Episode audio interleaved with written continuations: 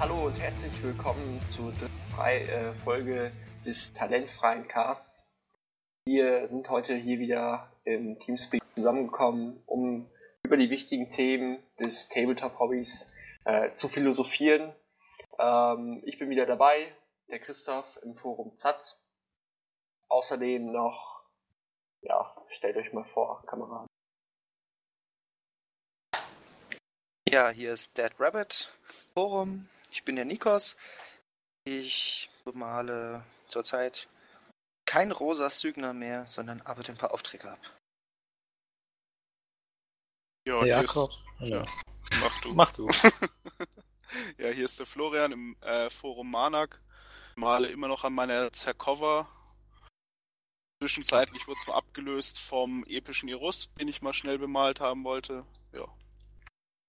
So sieht's aus. Ich bin der Jakob, Gambit im Forum und bin gerade an meiner Zypra Galeone, dem ich 5 Punkte Alexia. Wer hat sich das eigentlich überlegt, dass die 5 Punkte kostet und 20 Modelle stark ist? Krampf. Der wollte alle Maler ärgern. Ach, total. ja, die sind auf jeden Fall fertig und jetzt muss noch die Galeone bis zum Wochenende fertig werden. Genau, also bei dir steht der Galleon auf dem Tisch. Ähm, beim Nikos der Auftrag. Ja, ihr habt auch gleich gesagt, was ihr auf dem Tisch habt. Mhm. Ja, ähm, ich habe jetzt letztens meine fertigen Modelle fotografiert, auch auf Page 5 gesteckt. Ähm, gab auch ganz nette Kritik. Danke dafür. Hm. Dann kam äh, allerdings ein Kommentar vom guten Mutas alias Jo. Ja, das, ähm, er hat doch beanstandet, wieso meine Modelle auf den äh, Fotos so schick aussehen würden, aber meine Morvanna-Liste, gegen die er auf der Szenario spielen durfte oder musste, ähm, quasi voller Silberlinge. Den, äh, oder diesen Kommentar habe ich dann zum Anlass genommen, meine ganze Armee mindestens mit Airbrush zu basecoaten. Das heißt, ich habe die ganzen Silberfische erstmal gegreenstufft, dann gebased, dann grundiert und alle äh, Airbrush-Arbeiten äh, was da so anfällt an Haut und äh, zum Beispiel bei meinen Wölfen habe ich dann erstmal die ähm, das Fell beziehungsweise die Haut gesprüht und dann hinterher noch die Panzer etc. Habe dann alle Airbrush-Arbeiten soweit erledigt. Anschließend dann noch ähm, ordentlich gelackt, damit das auch äh, spielfertig ist. Mm, Dann auch ähm, die Front Arcs, also den Baserand angepasst in Braun, so dass ähm, quasi, wenn man von so fünf Metern von oben drauf guckt, dann sieht man keinen Unterschied mehr zwischen äh, fertigen Modellen und äh, natürlich, wenn man näher dran geht, sieht man, dass es nur ein bis zwei Farben sind. Aber ähm, von dieser Grundlage will ich jetzt erstmal mit dem Pinsel weiterarbeiten. Dementsprechend habe ich mir dann die Blatttracker genommen und bin da jetzt am Grundfarben auftragen. Dann natürlich ganz wichtig ist, ist der Satz, dass du sie lackiert hast und danach noch weitermalen kannst. What? Das ist ja total crazy, dass sowas funktioniert. Mhm. Also gerade mit der, also mit einer Sprühdose würde ich mir diesen scheiß Aufwand nicht machen, aber gerade mit der Airbrush ist es so einfach. Das ist ähm, die Sache von, also die Lack, die Lackaktion war 10 bis 20 Minuten. Muss halt aufpassen, dass du nicht zu viel lackst. Verwendet dafür habe ich einen Satinlack. Der schützt besser als reiner Mattlack, ist aber nicht so, ähm, macht die Fläche nicht so glatt wie Glanzlack. Also da versucht einen Kompromiss zu finden, damit es äh, weitere Bearbeiten auch. Äh, ja gut, dann denke ich mal, haben wir genügend darüber geredet, äh, was auf unseren Maltischen ansteht. Kommen wir zum, äh, zu der Handwerkszeug-Rubrik. Heute geht's um Spacing. Das war mein Part, oder? Ja, du hast es voll verkackt, aber mach ruhig. Yeah! Und los geht's. Basing, Basing, Basing. Meiner Meinung nach einer der wichtigsten Teile in einer Figur. Und wenn man sich mal so die professionellen Maler anschaut, also die das so richtig können, dann sieht man, dass bei denen das Basing immer wahnsinnig viel und gerümpelt drumherum und wahnsinnig viel auch ausmacht, es aber doch recht schnell bemalt wird. Und daher bin ich der Meinung, dass Basing einfach genauso wichtig ist wie die Figur selbst. Ich selber habe das bei meinem Sygner leider nicht beachtet, werde das aber bei meinem nächsten Armeeschema, also die nächste Armee, die bemalt wird, werde das mal voll angehen und werde mal richtig einen raushauen. Ich habe auf dem Kellerwochenende habe ich ein Basing gesehen. Das war von Rabe. Also im Forum heißt er Rabe. Das ist eine Menot-Armee. Die ist sehr in dunklen Farben gehalten und eigentlich auch ohne Kanten-Highlights ein bisschen Battle Damage. Er hat ein ganz abgefahrenes, schönes Basing gemacht. Und das holt es einfach unglaublich raus. Deshalb würde ich mit euch gerne mal drüber reden, was beim Basing euch so wichtig ist und, und wie er so ein richtig schönes Basing macht. Zum Beispiel Jakob hatte das ja präsentiert äh, bei seiner Alexia, P. Alexia mit den Risen. Da haben mir die Bases auch richtig gut gefallen. Ja, das ist eigentlich nach dem Prinzip vom Roman, Roman Lappert, aka Jarhead. Ähm, da war ich mal bei einem Workshop von dem, wo es um Figuren ging und ja, die ersten sieben, acht Stunden oder sowas hat man dann nur an der Base rumgeschraubt. Das war dann aber auch eine ähm, für die Vitrine eigentlich. Und im Endeffekt gehst du in den Wald, suchst so einen umgestürzten Baum und grabst, gräbst unter diesem Baum, der hat da so Erde mit Wurzeln und feinen Steinchen und ganzen Scheiße, was du da brauchst. Nimmst du einfach mal eine ganze Kiste mit. Dann schmeißt du noch wahllos irgendwelche andere Steinchen oder sonst irgendwas rein und mischst das gut durch. Dann packst du einfach deine Base mit Sekundenkleber voll hältst das Zeug einmal in dein Müsli rein und fertig. Das kannst du dann noch wie bei einem Müsli auch garnieren mit ähm, jetzt nicht irgendwie Schokolade oder sowas, aber mit irgendwelchen Zahnrädern oder sonst was du dann halt alles brauchst. Je nachdem, in welche Richtung du gehen willst, machst ein bisschen mehr Wurzeln rein oder machst ein, irgendwelche Backsteine rein, dann hast du ein bisschen mehr ähm, urbanes Gelände Mikrotransistoren oder was auch immer. Und wenn du das einfach in das Müsli reinhältst, Sekundenkleber dran machst, dann hast du einfach eine geile organische Struktur, die du nur noch anmalen musst. Hm. So einfach ist das, ja? Abartig einfach. Dann kann ich dich jetzt leider nicht mehr bei Best Painted wählen, das so einfach und stumpf ist. Ja. Da ja. kannst du auch den Roman nicht wählen, weil der macht alle seine Bases so. Unglaublich. Ja. Was ist das, das für eine Welt? Nee, das ja. ist geil. Man muss nicht alles kompliziert machen. Manche Sachen gehen auch einfach. Ketzer. Also, schön in den Wald gehen, Müll sammeln oder Dreck, wie meine Freundin immer sagt. Äh, oder Verlobte, muss ich ja jetzt sagen. Ähm, oh, Glückwunsch. Und dann, Dankeschön. Und dann einfach, einfach drüber. Wie Müsli einfach einhalten und fertig.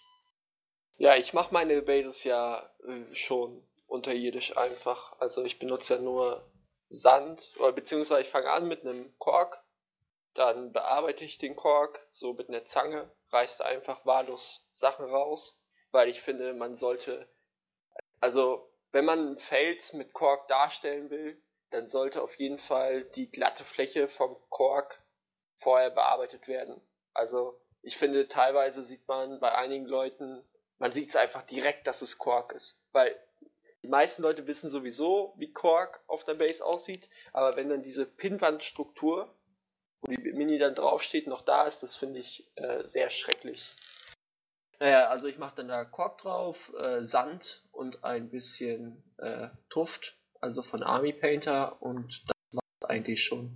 Ich fand es auch, äh, oder ich fand Nikos äh, Statement sehr interessant oder auch kontrovers, weil du ja sagtest, dass die Base sehr viel ausmacht bei einer Miniatur, aber ich würde dagegen halten, dass ge gerade so eine richtig aufwendige Base ähm, lenkt doch auch ab von der Miniaturenbemalung. Hm. Ich wäre da eher auch auf Nikos Seite, weil die Base ist einfach dazu da, das Thema der Mini noch zu unterstützen, würde ich sagen. Und da ja. durch eine schöne Base äh, wird die Mini einfach noch mal ein bisschen runder, würde ich jetzt auch ja, sagen. Das bestreite ich ja gar nicht, aber ja ist es nicht, also wäre es nicht schon zu, eine zu gute Base, wenn der Fokus des Auges auf die Base geht? Ich glaube, das, das habe ich noch nirgends gesehen. Also es glaube ich nicht, dass das. Also. Bisher habe ich, ich habe schon viele Bases gesehen, die richtig aufwendig waren.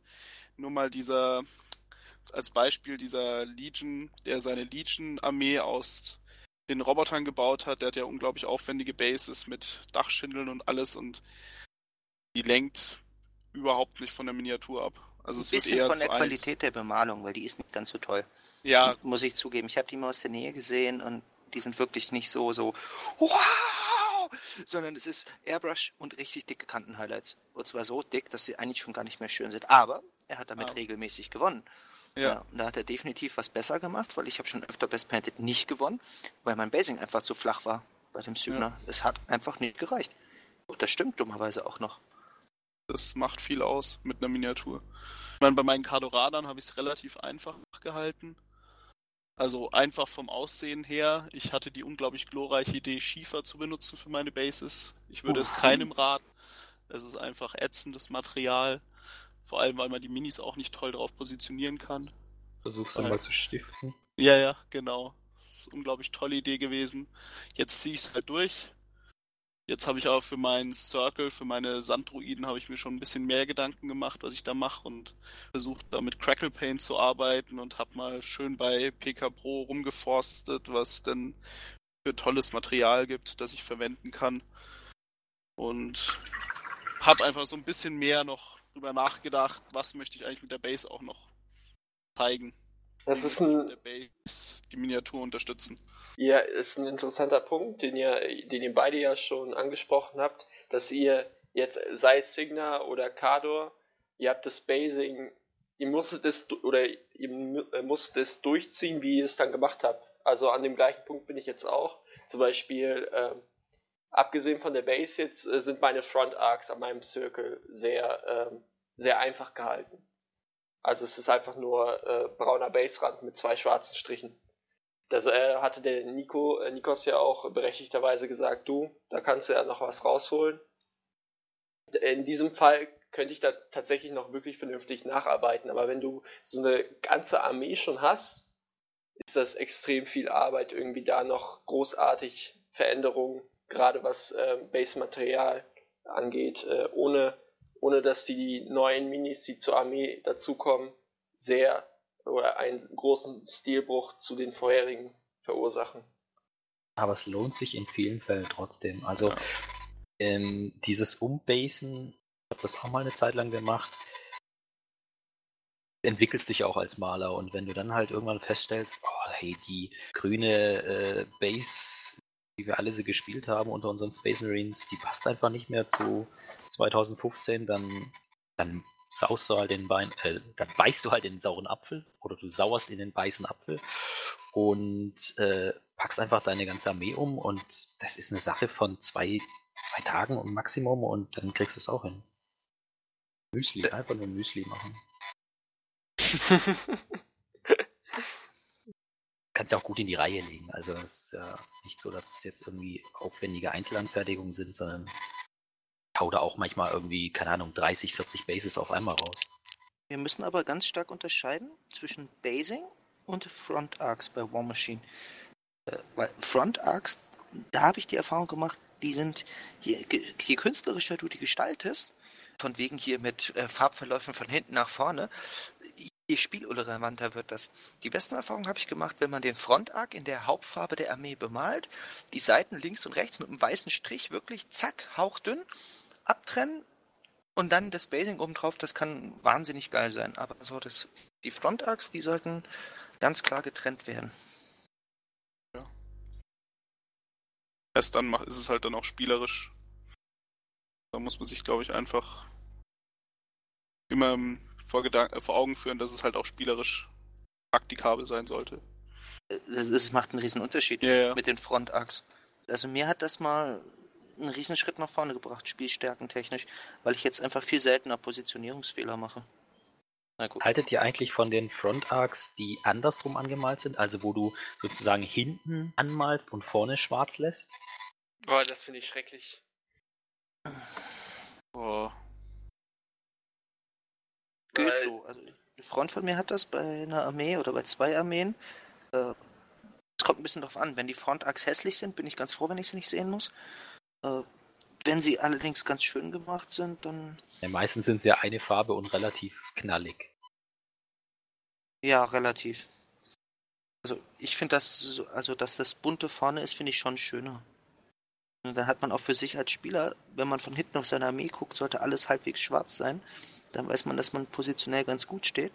Wenn alles irgendwie bunt sein sollte und die Figuren dann auch noch bunt sind, dann ist das eher verwirrend.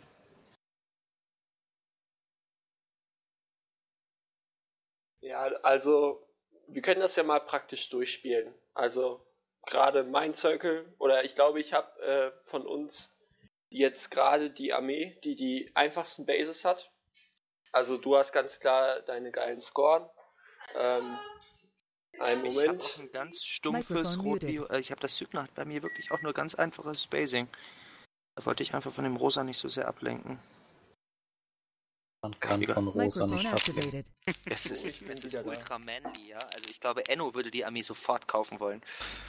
Ja, auf jeden Fall. Ähm, ich wurde gerade unterbrochen von meinem Mitbewohner, es tut mir leid. Ähm, ich war gerade dabei, meine Armee runterzureden.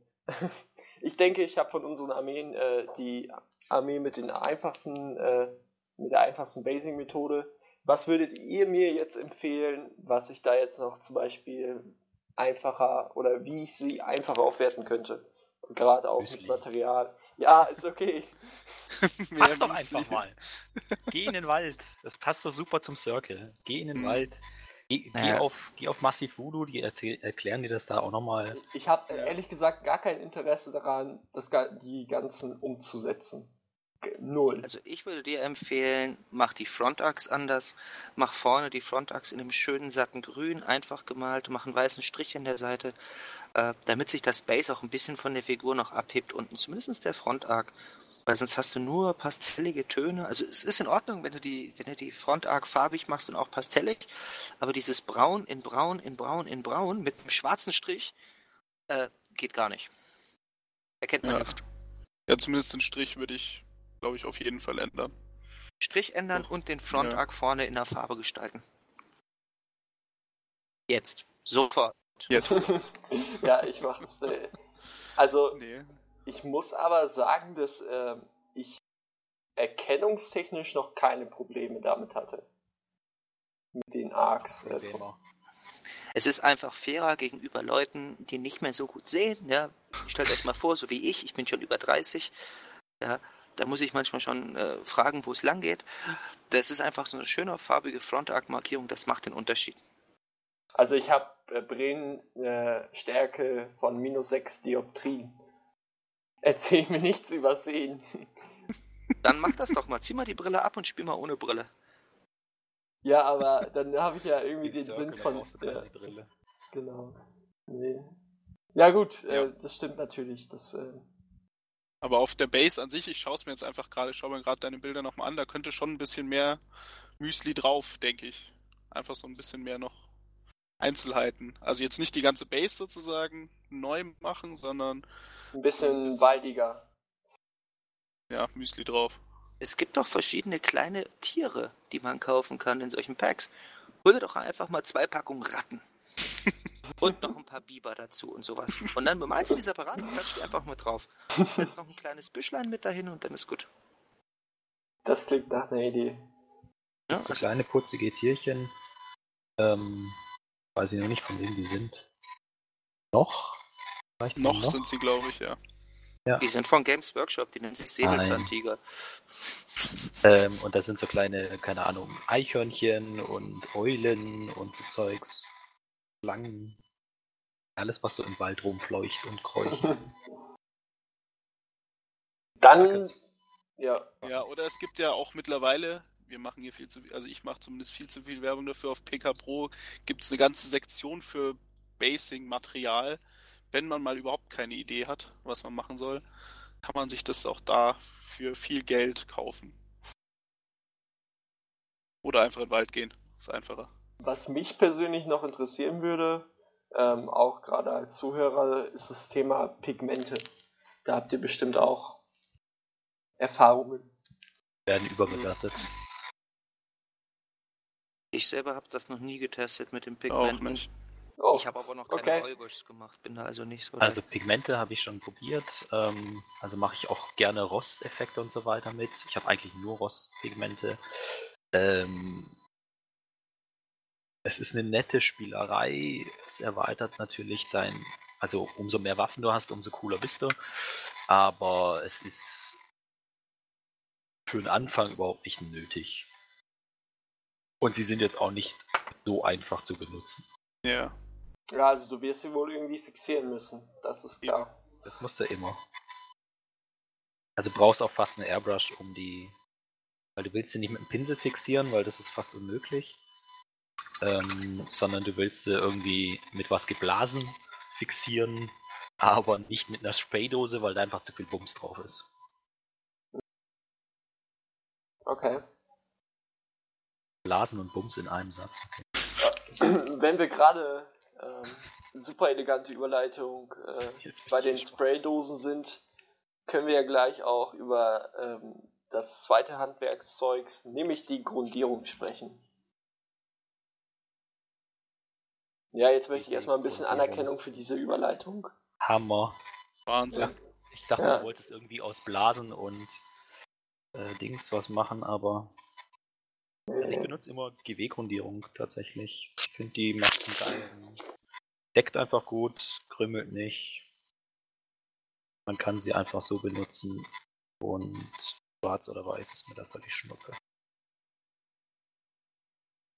Ja, ich, je nachdem, was es gerade gibt, bin, schwanke ich zwischen Army Painter und GW. Hab bisher mit beiden gute Erfahrungen gemacht.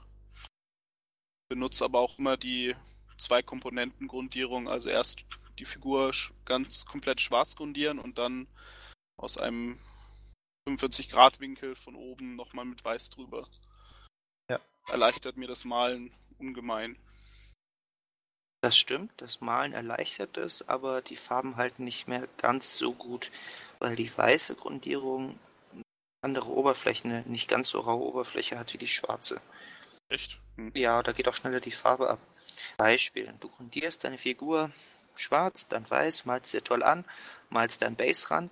Jetzt, wo du es besser weißt, malst du den vorderen Bereich deines Baserandes in einer Farbe, machst die weißen Striche an der Seite, machst hinten schwarz, lackierst die Figur und spielst und stellst fest, nach dem zehnten Spiel, scheiße, vorne bei meinem Baserand platzt die ganze Zeit die Farbe weg. Woran liegt's? Du hast den Fehler gemacht, hast nicht den Rand vorher ein bisschen mit einem Messer abgekratzt, denn die Farbe wird an dieser, äh, an dieser Stelle, wo weiß und schwarz automatisch drin ist oder auch nur weiß, nicht so gut halten und wird dir wegschubbern. Deshalb ganz wichtig, Leute, nachdem ihr weiß grundiert habt, eine Figur und die Front Arcs malt, nehmt ihr ein Bastelmesser und zieht vorne unten den Rand zumindest ein bisschen ab, damit da keine weiße Grundierung mehr ist. Sonst wird er nicht lange halten. Oder ihr fasst die Figuren einfach ein bisschen vorsichtiger an. Bei einem Spielfeld, wo Sand drauf ist. Und der Gegner dir auch mal einen Verlust drüber reicht und sowas. Was? Don't touch my figures. Mhm. Also, bei mir hat mal ein Gegner sein Maßband auf meinen Gorax geschmissen. so viel zu dem Thema. Also nicht absichtlich, klar, aber. ja. Sagt er. Ah Mann, ich muss Sag. den Gorax loswerden, dann schaffe ich den Kastzirkel. Rums! Ja, ja. Wie konnte das denn passieren? Also tut mir leid. Ich grundiere nur noch mit der Airbrush. Und das auch nur schwarz. Also ich habe weiße Grundierung, die benutze ich aber nicht. Weil der ganze Sinn von diesen Zweifachgrundierungen ist ja, dass du quasi, wenn du dann ähm, einen Arm hast und der ist unten noch schwarz grundiert und oben drüber weiß und du dann einfach dünn mit einer Farbe draufmalst, wird es unten, wo es schwarz war, automatisch dunkler sein als oben, wo es weiß war. Das ist ja der ganze, oder die ganze Erleichterung dahinter. Da ich aber. Nicht, nicht, nee, nicht ganz. Oh, erzähl. Also die Farben kommen auch anders raus. Also die Farben leuchten, also wenn du ein, eine weiß grundierte Figur anmalst, dann hast du sehr viel leuchtendere Farben, was natürlich toll ist auf Highlights und sowas. Und wenn du eine schwarz grundierte Figur hast, dann kommen die Farben sehr viel dunkler raus. Also auch wenn man, also vor allem wenn man halt mit sehr stark verdünnten Farben arbeitet. Und deswegen versuche ich zum Beispiel beides aus beiden Welten zu vereinen, zu kombinieren, damit in den Highlights die Farben ein bisschen heller wirken und in den Schatten oder in den tiefen Stellen automatisch etwas dunkler rauskommen. Also im Endeffekt ist es aber das, was ich gesagt habe, oder? Da, wo es weiß ist, wird es strahlender und da, wo es schwarz ist, wird es automatisch genau, dunkler. Genau, aber es so. ist jetzt nicht ja. nur, wenn man mit ganz stark verdünnter Farbe drüber geht. Hm, ja, das gut. Hat auch stimmt. so einen Effekt. Da ich aber immer mit der Airbrush Base code und quasi die Highlights direkt selber reinbringe, nutzt es mir halt persönlich nicht so viel, weshalb ich das nicht mache. Aber es würde dir trotzdem was bringen. Vor allem, weil du es mit der Airbrush äh, machst, ähm, weil du da eigentlich eine relativ dünne Farbschicht drauf hast und der Kontrast dann noch besser rauskommen würde. Und der geeignete, gewiefte Zuhörer würde jetzt fragen, ja, warum grundiere ich sie da nicht ganz weiß? Weil das Problem eben an der weißen Farbe ist, wie der Nikos gesagt hat, dass die eine sehr glatte Oberfläche hat. Und das möchte man auch wieder nicht haben, ähm, weil du sonst einfach schlechter drauf malst. Äh, den, den Punkt verstehe ich aber nicht. Also ich erkläre erstmal, wie ich das mache. Ich suche mir eine Base Color aus. Damit mhm. äh, nebel ich das Teil halt ein, bis es vernünftig deckt. Dann highlighte ich, meistens so in zwei, drei Schritten, je nachdem, was ich machen will, pipapo. Dann nehme ich meine Base Color und shade die runter und schattiere nochmal gezielt. Wenn ich dann scheiße gearbeitet habe, muss ich nochmal nachhighlighten. So, da ich sehe halt, kommt für mich, in, in diesem Verfahren sehe ich den Sinn davon nicht, weil ich halt alles selber so mache. Also, was ganz wichtig ist, ist einfach der Punkt, dass die Grundierung keine Farbe ist.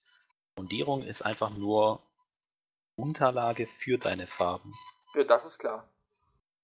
Eben, aber in deinem Dings hast du ja gesagt, nee, ich äh, mal die erst in meiner Hauptfarbe an. Genau, ich grundiere schwarz. Ah, okay. Such mir dann braun. Dann highlight ich das Braun hoch. Dann dunkel ich mein Braun ab. Gehe in die Achsehöhle oder irgendwas halt, was dunkler ist durch äh, den Schatten. Dunkel das runter. Und dann korrigiere ich. Ja, und wenn du jetzt diese zwei Farben, also zwei Komponenten Grundierung machen würdest, dann hast du das einfacher. Einfach mal ausprobieren. Darfst aber auch keine Basefarben zum Grundieren nehmen. Dann würde ich lieber Layerfarben nehmen, denn die Basefarbe hat immer so viel schwarze Pigmente und dann ist das die aszendente Grundierung eher nicht so sinnvoll. Also, also ich, ich rede nicht von GW-Base-Farben. Ich habe jetzt nur Base als Grundlage quasi. Ich habe benutze nur Vallejo-Farben. Ja gut, ob die äh, bei den deckenden Teilen einen Schwarzanteil an Pigmenten haben, kann ich dir nicht sagen. Ich habe noch so viel GW. Oh, hallo Katze. Katze direkt vor mir. Auf meinem Maltisch. Na gut. Äh, ob die auch ein bisschen mehr Deckfarben haben, keine Ahnung. Einfach mal testen. Also ich bin auch kein Freund von diesem Schwarz-Weiß-Grundieren. Das heißt, die gefällt mir nicht so. Warum? Einfach, einfach, wegen der Haltbarkeit oder? Ja, genau. Auch wegen der. Okay. Ich habe manchmal schon Probleme, wenn ich die Figuren anmale, äh, dass ich an manchen Stellen, wo ich drankomme, einfach die Farbe wieder runtertatze. Ja, selbst bei einer schwarzen Grundierung kann das schon passieren. Und ich habe extra solche geschickten, tollen Malbecherchen mehr gebaut. Also, äh, ich, ich schicke mal ein Foto, dann können wir das vielleicht irgendwie beim nächsten Mal, oder ich, ich mache ein Foto und poste das mit rein. Ähm, das sind so kleine Blumentöpfe. Ähm, und zwar drehe ich die um, dass die offene Seite nach unten ist und nach oben ist eine, ist eine große Unterlegscheibe drunter und dann habe ich unter meinen Figuren starke Neodynmagnete. Nach dem Malen wieder abreiße und dann habe ich die Figur auf so einem Maltöpfchen. Dann verkrampfen die Hände nicht so schnell. Habe ich das schon mal erzählt gehabt? Ja. Ich glaube, das hast du schon mal umgeschickt, das Bild. Ah, rausschneiden, rausschneiden. Das bleibt drin. drin. ja, bestes Beispiel für Talentfreiheit. Unfähig sein, Sachen also sich merken. Und für sein hohes Alter. Ja. Wie alt bin ich nochmal? Helft mir doch mal bitte nach. Du alt. Hm, fair enough. Äh, wichtig, was, wir sollten noch erwähnen, was man beim Grundieren alles falsch machen kann. Weil da. Viel. Äh, da, da, genau, man kann die ganze Figur, also es ist, ich habe mal die Figur grundiert, habe sie mir angeschaut, äh, habe sie weggeworfen, habe die Figur nochmal gekauft. Ja, das war also, der erste Fehler ist, glaube ich, man geht zu nah an die Figur dran, weil man der Meinung ist, von Namen sprühen spart Grundierung. Nee, ich glaube, das gibt noch einen Fehler davor. Wenig schütteln, gerade bei einer Spraydose. Also der erste ja. Fehler, den man überhaupt machen kann, ist, die Sachen nicht zu entfetten. Fangen wir mal ganz vorne an. Ah, völlig überbewertet. Oh. Also ich habe das nicht so kontrovers hier geplant, aber es geht in eine gute Richtung. Also ich bin der Meinung, dass es äh, gerade bei Zinn auf jeden Fall machen muss. Also ein Spülibad ist äh, obligatorisch. Ah, was? Habe ich bisher nur gemacht, wenn ich wirklich den Modder auf den Figuren gesehen habe. Ja. Sonst hat das ganz gut Das funktioniert. merkst du doch schon beim ähm, Entgraten, dass du das an den Händen hast, den Modder. Es hilft Also- auch, die Hände zu waschen, bevor man entgräbt. Oh, Was? Ich esse immer Döner extra davor, damit das besser funktioniert. Oh. Leute, Leute. Also Nee, also gut glaube- schütteln, das ist das Wichtigste. Ja. Und mit gut schütteln meine ich so eine Minute. Und ja, eine Minute ist ziemlich lang. Ja. Nehmt, nehmt eure rechte Hand, die ist das gewohnt. Mindestens die Minute, ja. Ah, großartig. Und also bin ich der Einzige, der hier am Entfetten ist? Ja, bist du. Ich versuche gerade noch ein bisschen abzunehmen, zählt das auch? Okay, gut. Also gut schütteln. Das Gut schütteln. Und dann, wichtig ist es, ungefähr so 20 cm Abstand zu halten. Und dann nicht auf der Figur anfangen, sondern neben der Figur draufdrücken und mit diesem Farbstrahl über die Figur drüber gehen. Ja. Kurze, kontrollierte Feuerstöße, so wie beim Bund. Und was auch ganz wichtig ist, wenn ich die Figur grundiere, dann halte ich die in einem ungefähr 45 Grad Winkel, mache mach vier, vier Feuerstöße von links nach rechts, damit ich halt äh, jede Seite einmal hab. Dann halte ich die Figur mit 45 Grad nach unten und mache das gleiche von oben nochmal. Ja, und das Ja. muss nicht perfekt deckend sein. Das ist ganz wichtig. Wenn ich dann noch ein bisschen weiß über, also Silber noch rausgucken habe, dann nehme ich einfach einen Pinsel und grundiere die Stellen nach. Weil wenn man dann noch mal drauf hält, dann hat man irgendwann keine Details mehr. Yep. Also lieber wirklich hauchdünn grundieren und mit dem Pinsel ein bisschen nachgrundieren, äh, anstelle von einfach mal wird schon gut werden und draufhalten. Aber Tipp. die Figur bei einem Fail wegzuwerfen ist schon radikal, oder? Also Ja. Grundierung kann man auch entfärben. Ach, der Sozialarbeiter, der verdient genug Geld. Ja, ja, wer den Schaden hat, muss für den Spott nicht mehr sorgen. nee, also es ist wirklich, wenn du eine Figur wirklich versaust, wenn du die Figur entfärbst und die Grundierung in den Vertiefungen ist ja am- am schwierigsten rauszukriegen. Hm. Also ist der Effekt, wieso ich entfärbe, ja eigentlich gänzlich dahin, wenn die Vertiefung immer noch voller Grundierung ist. Aber das mache ich dann auch nur für Figuren, die mir wirklich, wirklich, wirklich wichtig sind. Ja. Beim Koloss habe ich es bisher noch nicht machen müssen, aber was ich, es kann ja noch werden. Was kann man noch äh, falsch machen, ist die Sprühgrundierung zu lange benutzen und ich habe mal grandios Figuren grundiert und die Sprühdose war schon fast leer und da kam dann auch keine ordentliche Grundierung mehr raus, sondern irgendein Modderfilm. Dann musste ich die Figur auch, ja, ich habe sie nicht weggeworfen, aber ziemlich aufwendig säubern und mir eine Also- neue Grundierung kaufen. Damals, als ich angefangen habe, habe ich mir, ähm, also 40k war das doch, meine 1000 Punkte Space Marines alle versaut mit schwarzer Grundierung. Es war, es war ein schöner Tag, so 40 Grad. Ja, der junge Aspirant des Tabletops ging raus, um seine Figuren zu grundieren. Er wollte ja nicht mehr mit seinem Pinsel nur arbeiten müssen. Und hat sich so eine richtig schöne Sandstruktur drauf gesprüht. Richtig geil. Es war Das- sehr schön. Das passiert, so für unsere Hörer, passiert, wenn die Grundierung zwischen der Dose und der Figur anfängt schon zu trocknen. Das Richtig. heißt, die Figur, die Farbe, die Grundierung trocknet auf dem Flug zur Figur, verpixelt, also äh, er bindet da schon ein bisschen ab und dann grundiert man diese Sandstruktur mit rein. Richtig. Das heißt- Ähm, kann bei zu viel Kälte ist auch nicht so gut. Mhm. Das gleiche. Bindet, Das nee, gilt auch nicht für das Lack. Gleiche. Bindet dann nicht so gut ab. Sie friert halt auf dem Weg zur Figur. Was auch ganz schlimm ist, wenn eure Figuren, also wenn ihr jetzt in der Kälte seid, macht's wirklich nicht. Wenn es schneit oder wenn ihr einen Hitzschlag kriegt, grundiert keine Figuren. Geht Keller, den Keller. grundieren ist Ja, immer die geht gute Keller. Nur nicht ein Keller mit zu viel Luftfeuchtigkeit. Also wenn ihr da gerade einen Wasserschaden habt, ist auch nicht so empfehlenswert. dann kann es passieren, dass man die, die Feuchtigkeit mit eingrundiert. Ja, im Endeffekt kann man das wohl durch eine Testminiatur abdecken. Ja. Hätte mir das jemand mal vorher gesagt. Dann auch noch ganz wichtig, Grundierung schön gut durchtrocknen lassen. Und einen Föhn nehmen.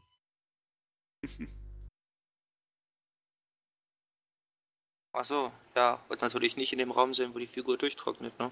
Weil sonst ist das Malen für den Tag dahin. Ja, Das kommt da, ja, klar. Bei einer Airbrush-Grundierung grundierst du sie, föhnst sie und dann kannst du direkt weiterarbeiten. Aber es sind, es sind immer noch Lösungsmittel, das darf man nicht vergessen. Ja. Also eine Sprühgrundierung, klar. Also äh, aus der Dose. Da sind auf jeden Fall, ja. Das stimmt. Ja. Und noch eine kleine Anekdote. Wenn ihr eure Figur halb grundiert und sie dann noch, also so wie das Nikos beschrieben hatte, an manchen Stellen schwarz, an manchen Stellen noch in diesem Fall sehr arg silber ist, dann gilt das nicht als Schwarz-Silber-Schema durch. Ja, das war's dann wohl mit der WTC für mich. Ich bin raus. Ja, ja. Gut, dann äh, möchte noch jemand äh, etwas hinzufügen zum Thema Grundierung. Farbige Grundierung. Wenn ihr eine Armee habt, die, keine Ahnung, Kader zum Beispiel ist und nur aus Rot besteht, weil ihr Rot so geil findet, dann und keine Airbrush habt, dann lohnt sich auch der Blick auf farbige Grundierung. Ich glaube, GW macht gerade wieder äh, ein bisschen mehr in farbige Grundierung, oder? Machen Ja, Sie. okay. Die haben jetzt wieder das entdeckt. Äh, Sie bieten keine Ja. Airbrush an, aber dafür wieder farbige Grundierung. Äh, Army Painter hat das auch ziemlich lang schon im Programm. Die haben da sehr ähnliche Farben. Obwohl der Kritikpunkt da ist, dass ähm, gerade bei Army Painter, also wenn das Black 1, also Rot 1 in diesem Fall, und du kaufst dann in dem Pot ähm, Rot 1 als Äquivalent, dass sie trotzdem nicht gleich sind. So. Das ist der Kritikpunkt an der ganzen Geschichte. Dann muss man halt doch auf den Kapitalisten. Ja, Games Ja. Workshop macht einfach die beste Grundierung. Bin ich fest von überzeugt. Ja. Äh, die machen wirklich eine saugute. Da ist mir bisher noch nie wirklich was aufgefallen. Äh, warum nicht? Also da kann man echt, die, die Farben sind gewinnungsbedürftig, aber die Grundierungen bei denen sind einfach grundsolide. Ja, stimmt. Also als Fazit, grundiert gescheit, Leute. Ja. Aber das kann man über irgendwie bei jedem Thema sagen. Im Endeffekt, der Konsens ist, macht es vernünftig. Was Was war fällt das dir beim auf? ersten Podcast? Grundfarben! Grundschicht. Ja, ja, Ja, ja. ja ich wollte schon sagen, schade, dass der Hannes heute nicht dabei ist. Ja. Gut, meine Freunde. Jetzt ähm, kommen wir zum eigentlichen Hauptthema dieses Casts. Ja, jetzt prügeln wir uns noch viel mehr. Ja, der Zuhörer kann jetzt äh, das Popcorn rausholen. Ähm, äh, seitenlange äh, Threads auf Page 5. Ich denke, so manche Freundschaft wird an dem Thema kaputt gegangen sein. Viele Freundschaften, viele Freundschaften werden noch an diesem Thema kaputt gehen. Ja. Die Bemalpflicht, eventuelle Bemalpflicht auf Turnieren. Dafür! Oh. Also, damit das hier jetzt ein bisschen gesittet abgeht, äh, hole ich mir jetzt erstmal von euch ein Statement. Fangen wir mal mit dem Florian an. Jo, also ich finde es ja an sich eine schöne Sache, gegen bemalte Armeen zu spielen. Selber auch eventuell eine bemalte Armee zu haben. Aber für mich würde eine Bemalpflicht auf Turnieren einfach dafür sorgen, dass ich wahrscheinlich nicht mehr so häufig auf Turniere gehen würde, weil ich einfach zu lange fürs Bemalen brauche. Ich mich beim Bemalen auch nicht in keinster Weise irgendwie stressen, von außen stressen lassen möchte. Das ist einfach so. Ich mache das als Hobby. Ich mache das, weil ich Bock dazu habe und nicht, weil irgendjemand meint, du musst. Ja, deswegen äh, von mir aus gerne. Ich bin dann halt nicht mehr dabei. ja. Also, zumindest nicht die nächsten paar Jahre. Dauert noch, bis ich die voll Armeen voll bemalt habe. Jo. Jakob. Ja, ich, witz- ich finde es eigentlich witzig, dass das überhaupt ein Thema ist. Ähm, weil ich finde, es gehört zum Hobby dazu. Die meistens machen es eh. beschwert sich keiner, dass man Tokens mitbringen muss. Es beschwert sich keiner, dass man Figuren mitbringen muss. Beschwert sich keiner, dass man, keine Ahnung, Hotelzimmer kaufen muss, ähm, wenn es zwei Tage geht. Aber irgendwie beschweren sich alle, dass sie malen sollen. Du kannst ja auch, das kannst du ja nicht miteinander vergleichen. Warum nicht? Weil du einfach. Ja, Token für 10 Euro orderst und sie dann ewig benutzen kannst. Und ne, je nachdem, das ist, du kannst ja Zeit nicht gleichsetzen mit Geld. In diesem Fall. Du kannst Auftragsmaler bezahlen. klar kann ich Zeit. Zeit ist immer Geld. Ja, ja, aber das, das ist ja ein fundamentaler Unterschied, ob du sagst, ja, Token müssen sie auch mitbringen und dann entweder Unmassen an Geld für eine Bemalung ausgeben oder ähm, selber Unmassen an Zeit. Das ist, steht ja in keiner Relation zueinander, dieser Aufwand. Steht auch Oder- keine Relation zueinander, die Figuren zusammenzubauen und zu kaufen. Und wenn so ein so eine Kack, keine Ahnung, normaler Anführer jetzt mittlerweile 50 Euro kostet, auch einfach eine Investition, die einfach riesig ist und die auch in keiner Relation zu irgendwas steht. Hm. Sollten Ja, wir vielleicht nochmal bei den Statements weitermachen, oder? Ja, Nikos. Wir sind schon wieder voll drinne hier. Ja, dann mach doch. Ach, ich? Achso. Ja. Ähm, ja, also ich bin ganz klar dafür. Na, und ich bin nicht nur dafür, ich bin sogar jetzt, ich bin jetzt mal der Retribution-Spieler unter den Befürwortern. Ich bin dafür, dass es sogar eine gewisse Qualität haben muss. Sowohl beim Zusammenbauen einer Figur wie auch beim Bemalen. Weil zusammenbauen müssen die Leute auch. Weil wenn die dann sagen, ja, wir brauchen ja keine Bemalpflicht, ja, dann brauchen wir auch eigentlich gar keine Figuren und können ja eigentlich auch mit Token spielen. Äh, oder mit Papierschnipseln, weil wenn es so wirklich um den kompetitiven Aspekt geht, dann schreibe ich da ganz genau drauf, was Sache ist und kann sogar noch meine Werte auf meine Papierschnipsel schreiben. Dann brauche ich gar keine Figürchen. Ist doch super. Oder du spielst gleich am Computer.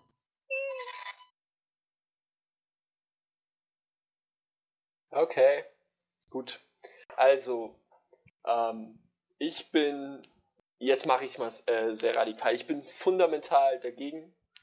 Auch aus dem Grund, dass äh, ich dann, ich dann äh, genauso wie der Florian wahrscheinlich nicht mehr so in dem Ausmaße, in, der, in dem ich es jetzt betreiben kann, äh, auf Turniere fahren würde. Dann kommt noch dazu, wenn ich äh, jetzt gerade äh, deinen Punkt, Nikos, aufgreife, dass ähm, also du musst ja dann, du maßt es dir ja dann an, irgendeine eine Qualität festzulegen als Standard. Ja. Und ähm, das ist ja schon, du versuchst etwas hochsubjektives zu rationalisieren.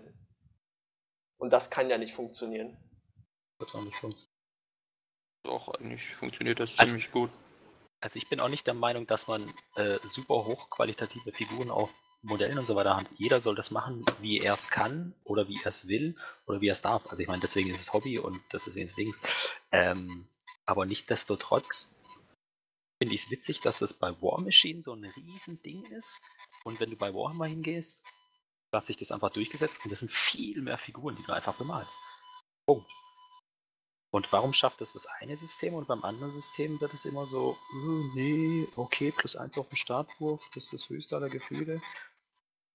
Weiß ich nicht. Weil sich War, Mars, äh, War Machine einfach rühmt, das beste kompetitive Spielsystem zu sein. Da treffen sich einfach die Leute, die spielen können. Und leider ist es so, dass viele, die sehr gut spielen können, äh, beim Malen einfach Defizite haben. Ja, und einfach gar keinen Bock drauf haben. Eine Grundschicht und Tusche ist für die meisten einfach schon zu viel Arbeit. Weil sie einfach nicht die Zeit investieren wollen. Und mal davon abgesehen, kann man ja mit unbemalten Figuren viel mehr Verstif äh, Verwirrung beim Gegner stiften. Ja, oder aber also wenn- Grundschicht und Tusche würden mir ja schon vollkommen reichen. ja, genau, mir auch. Das ist ein Standard, über den kann man doch reden, oder? Ja. Grundschicht und Tusche. Ist jetzt echt nicht, echt nicht so schwer. Ja, aber ich möchte meine Figuren nicht mit Grundschicht und Tusche anmalen. Kannst du geile Effekte mitmachen. Ja, ich weiß, aber da habe ich keine Lust zu. Das ist, das ist so mein Problem eher nicht aus dem Standpunkt, ich habe keine Lust zu malen. Ich brauche einfach sehr lange für meine Miniaturen. Ich möchte mir die Zeit auch nehmen, weil ich einfach eigentlich auch gerne bemale. Wenn dann aber nur heißt, du musst die jetzt bemalen, dann ist bei mir noch mehr ein, ist bei mir die Motivation, die eh schon Probleme hat, noch weniger da. Wie wär's denn, wenn du einfach dann zwei Listen mit Grundschicht und Tusche erstmal machst, in der Zeit hochqualitativ das andere bemalst, so auf der Bock hast, und die dann später einfach hochhighlightest. Ich glaube, das passt mit meinem Malstil nicht zusammen. Also, weil ich einfach keine Tuschen benutze. Also ich habe jetzt die ganzen Risen bei der Alexia auch, also komplett mit irgendwie Denapstone angemalt und dann einfach nur in verschiedenen Farben getuscht. Und dann halt noch ein bisschen äh, gedrybrushed mit irgendeinem anderen Denapstone oder was. Nee, Das ja. geht erstaunlich schnell und man kriegt sehr schnell sehr viele Figuren hin. Und es ist immer sehr löblich, wenn das andere Leute mehr machen wollen. Aber wir reden ja nicht von denen, die bemalen, sondern wir reden von denen, die gar nicht bemalen. Also, wo das Ja, halt gar das- kein Thema ist. Ja, ich glaube, das ist halt so ein bisschen der äh, das Problem auch an dieser Diskussion. Ich würde mich jetzt schon als Person bezeichnen, die sehr gerne malt, aber halt langsam malt und viel Zeit investiert und dadurch keine komplett bemalte Armee zusammenkriegt, in den meisten Fällen. Bei Kado sieht schon relativ gut aus, bei Circle noch gar nicht. Ähm, und es gibt natürlich dann auf der anderen Seite Leute, die eben überhaupt keinen Bock haben. Und das sind zwei unterschiedliche Paar Schuhe, würde ich jetzt mal so behaupten. Bei denen wäre es vielleicht schon, die könnten auch mit ganz vielen einfachen Schritten, die auch nicht viel Zeit kosten, ihre Armee zumindest ein bisschen Farbe verpassen.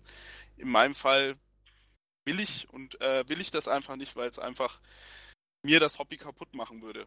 Das ist auch, stellt auch überhaupt nicht in Frage, dass man damit tolle Ergebnisse machen kann. Man kann to schnell tolle Ergebnisse hinbekommen, aber das würde nicht meinem Stil entsprechen, wie ich denn gerne meine Miniaturen anmale. Das ist mein Problem damit. Und ja, hat auch jetzt nichts damit zu tun, irgendwie eine Bewertung dazu, äh, das zu werten, welche Methode jetzt besser ist, aber es ist halt so, es gibt diesen Unterschied. Und das ist eher so mein Problem mit einer Bemalpflicht. Wobei ich sagen würde, von mir aus viele Turniere mit Ma Bemalpflicht. Ich bin eh kein guter Spieler, von daher ist jetzt auch nicht so schlimm, wenn ich nicht an den Turnieren teilnehmen kann.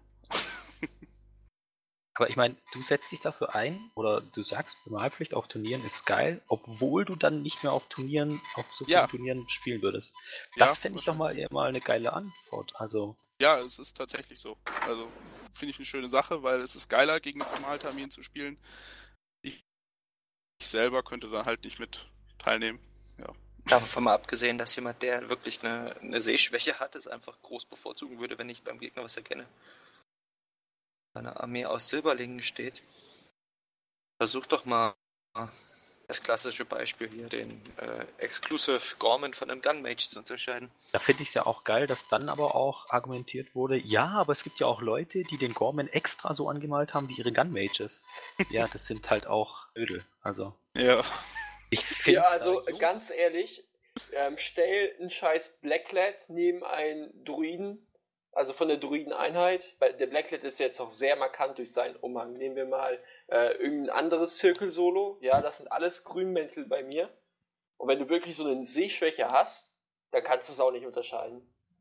Da klockst du dich automatisch durchs Nachfragen. Ja, aber da kannst du zum Beispiel, also ich führe da sehr gerne Jos ähm, Armee auf, der hat eine Kriegsarmee ähm, und da sind alle Waffen in leuchtend grün oder leuchtend blau oder was weiß ich, in verschiedenen Leuchtfarben angemalt und du siehst aus 18 Meter weiter Entfernung, das ist ein Bane Knight und ja, das ist ein Bane Thrall. Ja, bei Kriegs kannst du das ja auch geil machen, ja. Das sind äh, Bane Knights und Bane Thralls, diese äh, tragen sowieso das, äh, an der meisten Mini silberne Rüstung.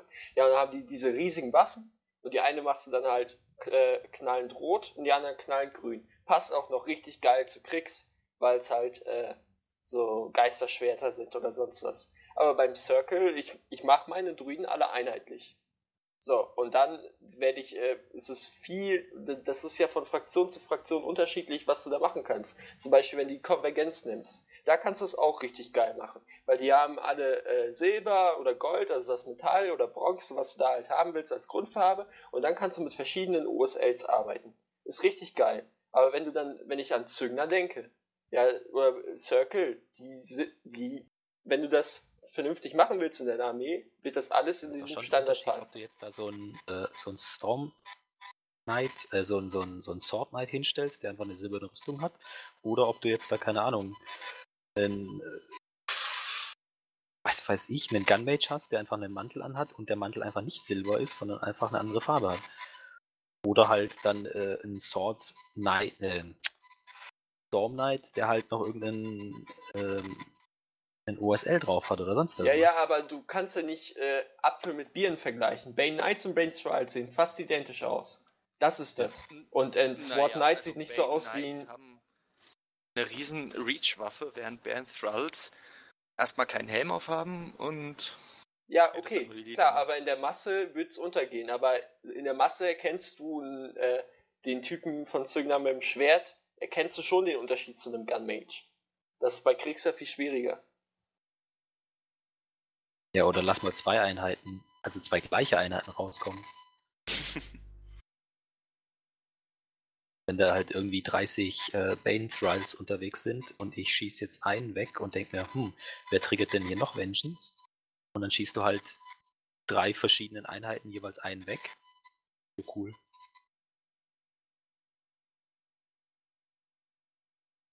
Aber wenn gut, die alle, alle Da ein erwarte ich vom Gegner ja schon, dass er das irgendwie markiert. Weil, Ja, genau, das erwartest du vom Gegner, aber eine Markierung ist ja auch eine Bemalung, ne? ja, ja, ja. Bei, bei gleichen Einheiten kann man auch wieder sagen, wenn die jetzt alle gleich angemalt sind, dann hast du das Problem auch. Also ich habe das mal meinen Steinen auch so gemacht. Also Circle spielt, oder hat früher, jetzt nicht mehr so viel, in allen Listen zwei Steinpaare und die einen leuchten halt grün und die anderen leuchten überhaupt nicht. Ist dann das Ganze aber nur durch Bemalung machen. Ja, genau, aber da gibt's auch andere Sachen, wo die Bemalung dann keinen Unterschied macht. Meine Druiden. Das ist halt, weiß nicht. Ich sehe jetzt beim, man muss halt schon, ist halt, das, da ist einfach so in vielen Fällen eine Diskrepanz zwischen dem, ähm, ich halte mich strikt an mein Schema und äh, Spielrelevanz durch Auseinanderhaltung. Ja, also wenn wir danach gehen, wie man es im ähm, Spiel am besten äh, auseinanderhalten kann, dann würde ich aber vorschlagen, dass wir in, also jeder Spieler holt sich dann halt so einen Farbpool. Es ist einmal knallig rot, knallig blau und dies und das. Und dann kann man es wirklich perfekt auseinanderhalten. Die Gun Ages sind dann halt blau, die Storm, äh, ähm, die Trencher, keine Ahnung, sind dann braun, etc. pp. So wie man es bei vielen Brettspielen einfach hat. Weil das, das führt dann wirklich zu perfekter Auseinanderhaltung.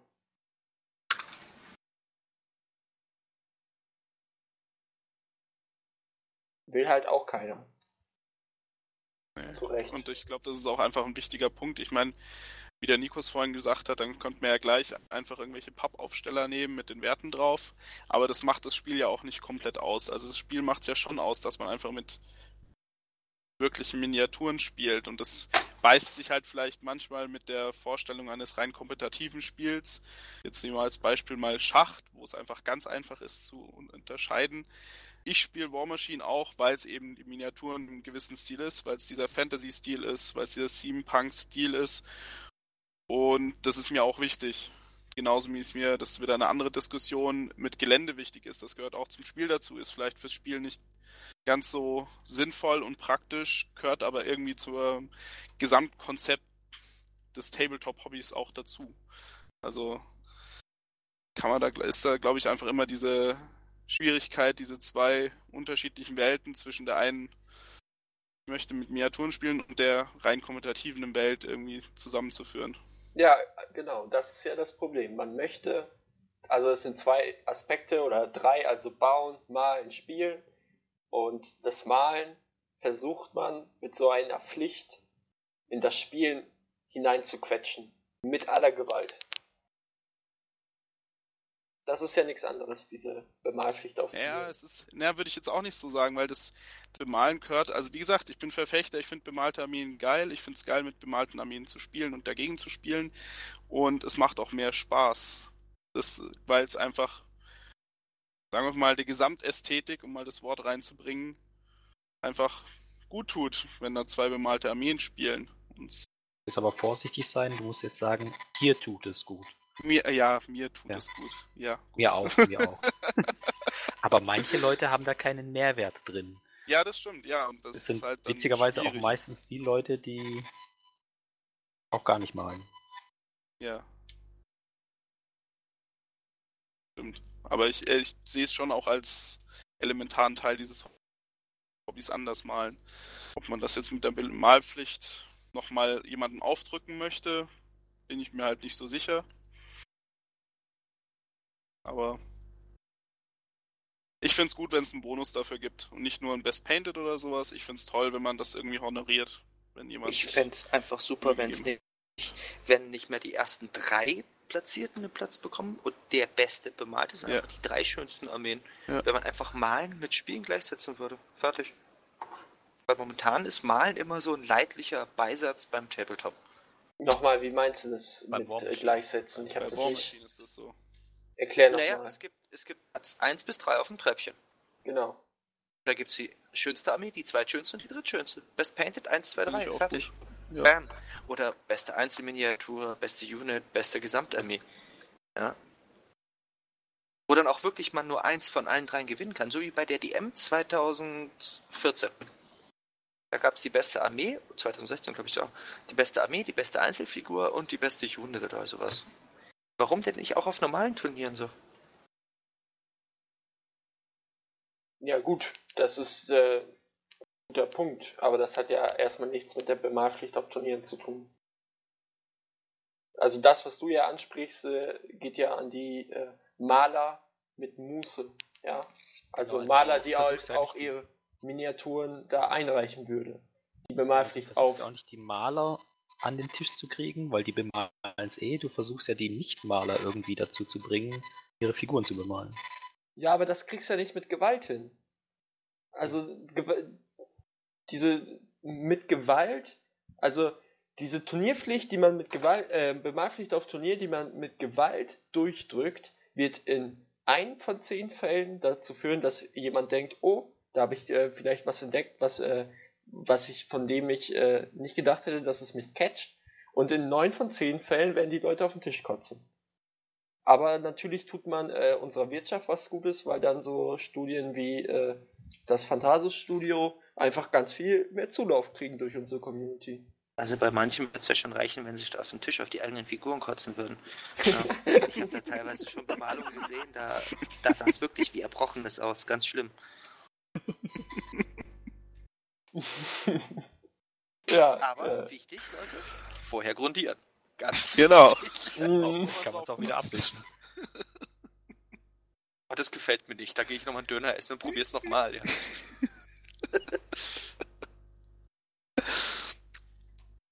oh Gott. Ach komm, ihr ja, habt doch eigentlich alle gedacht. Ich habe es nur wieder ausgesprochen.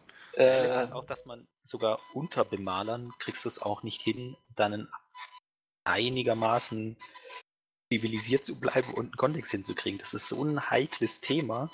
Ähm, also es amüsiert mich eigentlich total, weil also ich seit 20 Jahren mal und auch vielen Leuten das Malen einfach auch beigebracht habe und jedes Mal, wenn die dabei waren, fanden das voll cool und haben das toll gemacht und, und hatten auch alle, also ich habe jetzt keinen einzigen, in 20 Jahren habe ich keinen einzigen gesehen, der nicht malen konnte. Das ist ein Statement, ne? Das ist, würde ich auch so unterschreiben wahrscheinlich. Keinen einzigen. Wenn er sich, wenn er wirklich gesagt hat, okay, ich lasse mich jetzt mal drauf ein, dann ist immer was Gutes bei rausgekommen. Immer. Du meinst noch besser als Erbrochenes auf den Figuren? Besser als Erbrochenes, besser als sogar deine Figuren. das ist jetzt auch nicht so schwer gewesen, komm. Nein, aber es ist wirklich, also man, hat da immer so eine riesen Dings und Aversion dagegen und ah, nee, ich mach das nicht. Ne? Mal machen. Die Luck and Load bietet sich ja total gut an. Ja, mit der Hammeraktion. Äh, Hammeraktion. Ich, ich biete übrigens an, mich mit meinem vollen Kampfgewicht von über 100 Kilo einfach oh, auf ja, die wir Figuren noch eine Zerstörungsmechanik. Muss ich mit Moritz noch abklären, aber ich glaube, das ist schon mal eine gute Zerstörungsmechanik. Also wir, wir, wir, ich setze mich einfach drauf. Und das heißt, nennen wir dann, diese Figuren werden as-branded sein. Aha. Das Ding ist einfach so geile Aktionen wie äh, Moritz und Jakob das jetzt auf dem Luck and Load machen. Die, das ist ja, das ist der große Unterschied. Weißt du, der User X sitzt äh, in Page 5 also vor dem PC auf Page 5 und äh, liest von der Aktion und denkt sich, geil, kriege ich meinetwegen von dem Jakob einen richtig coolen Jack. Und dann überlegt er in dem Moment, ja, der wird kaputt gemacht, wenn ich nicht vollpainted komme, kriege ich das hin. So, diese, dieser Schritt, sich bei dieser Aktion anzumelden, kommt von ihm selbst. Ja, aber eine Bemalpflicht partout auf Turnieren kommt ja nicht von dem User selbst. Ja. Oder das ist ja, also das, was diese Lock and Load äh, Aktion projiziert ist, ähm, eine Entscheidung von sich selbst. Und diese ähm, allgemeine Bemalpflicht auf Turnieren ist äh, eine Entscheidung von außen. Ja, und das ist der große Unterschied dabei. Was studierst du nochmal? Äh, Soziologie und Betriebspädagogik. Alles klar. ja, genau. Merkt man gar nicht. Ja, erstes Semester, ne? Die Weisheit mit Löffeln gefressen. Äh, ja. Großartig. Ähm, Ja, also ich glaube aber auch, dass das, ich glaube aber auch, Ja. dass das der Knackpunkt ist, dass halt eine Bemalpflicht tatsächlich einfach dieses von außen bestimmen ist, was womit halt viele Leute ihr Problem haben, sei es jetzt gerechtfertigt oder nicht, will ich jetzt mal außen vor lassen. Aber ich glaube, dass das auch schon durchaus einfach ein Knackpunkt ist. Leute wollen selber entscheiden können, ob sie es bemalen oder nicht. Ob das jetzt so sinnvoll ist bei einem Hobby, wo man sagt, das gehört eigentlich dazu, das ist nochmal eine andere Diskussion. Aber ich glaube, machen das, ist- denn andere ja. Tabletops? Sag Weiß ich. einfach so, mach's. Aber Weiß beim es Warhammer nicht. gibt's einfach eine Bemaldings. Bei den Franzosen, Echt? Franzosen gibt's auch ein Bemalteil. Ja, da, da muss ich eine nette Anekdote erzählen. Also von gestern sogar noch. Ähm, ich war mit, äh, also ich war in Heidelberg auf dem 20. Deadfish Gladiators. Übrigens ein richtig geiles Turnier, organisiert ich vom Bernhard. Super, ich kann es nur empfehlen, meldet euch da an. Obwohl ich habe schon gesehen, im März äh, sein nächstes Turnier ist schon äh, total voll. Äh, auf jeden Fall richtig geil. Hab da gegen den Andu gespielt, der Man-of-Spieler aus äh, Page 5. Und ähm, der hat äh, eine Harvey-Liste gehabt. Und ähm, die, ich habe gedacht, die Errands, also die Errands, äh, seine Man-of sind so in einem roten Schema, so rot-silber, rot-gold. Und die Errands hatten weiße Plattenrüstungen. Und ich habe die, glaube ich, schon mal auf Page 5 gesehen. Als die, äh, irgendwie, wer die, genau diese Einheit, habe ich zumindest gedacht, äh, verkauft hat. Und dann habe ich ihn gefragt, äh, ob er die äh, von dem Typen da gekauft hat. Und er meinte, nee, kann ich dir nicht sagen. Ich habe mir die ausgeliehen, weil ich auf den French Masters voll bemalt kommen muss. Mhm. Also das ist zum Thema, die Franzosen machen so. Also die Deutschen oder der Andi äh, spricht auch nichts gegen. Hat sich die bemalten Errands dann halt ausgeliehen. Man ja machen, bis man seine eigenen Püppchen voll hat. Oder man kann sie auch sein Leben lang weg ausleihen. Also mir ist es ja prinzipiell auch als Gegner völlig wurscht, ob du die bemalt hast, ob du die bemalt hast lassen oder ob du die ausgeliehen hast. Ja, aber das ist Mein doch der, Effekt ist, ein- aber mein Punkt- Effekt ist doch, dass ich gegen bemalte Puppen spiele. Ja, aber der Punkt doch ist, dass ihr oder ähm, viele Argumente ähm, für die Bemalpflicht äh, auch sind, dass dann die Leute endlich ihre Puppen bemalen, weil das gehört ja Nee, nee, anscheinend nee. zum ähm, Hobby dazu. Das kann man nicht davon mein trennen. größtes Mm. Ding ist, mein größtes Ding ist, dass ich es geiler finde, ist gegen bemalte Puppen zu spielen. Von wem die bemalt wurden, ist mir völlig humpe. Ja, aber ihr könnt ja nicht abstreiten, dass ein Argument, das ihr heu- äh, in dieser Diskussion genannt habt, war, dass das Malen zum Hobby dazugehört, zu der Ja. Tabletop. So. Ja. Und deshalb die Bemalpflicht auf Turnieren auch dazugehört. Wenn aber die Leute ihre Miniaturen, damit sie bemalt kommen können, ausleihen, dann gehört für diese Leute, dann ist es wieder das Hobby getrennt, ja, weil dann kann es ja nicht Nee, dazugehören. aber eigentlich Nee, nicht, weil Nein. irgendwann hat es ja zu dem Zeitpunkt mal bemalt. Ist genauso, wenn ich mir eine ganze Armee ausleihe. Dann habe ich die Oder bemalen lasse. Genau, ist doch scheißegal. Es geht auch einfach darum, dass es einfach auch ein Respekt erzollen gegenüber meinem Spieler ist. Ja? Wenn ich dem da irgendeine Armee hinstelle, die zumindest mittelmäßig bemalt ist, dann zoll ich ihm meinen Respekt und äh, zeige ihm zumindest hier, guck mal, äh, du hast es dir verdient, gegen meine halbwegs bemalten Figürchen zu spielen. Ja?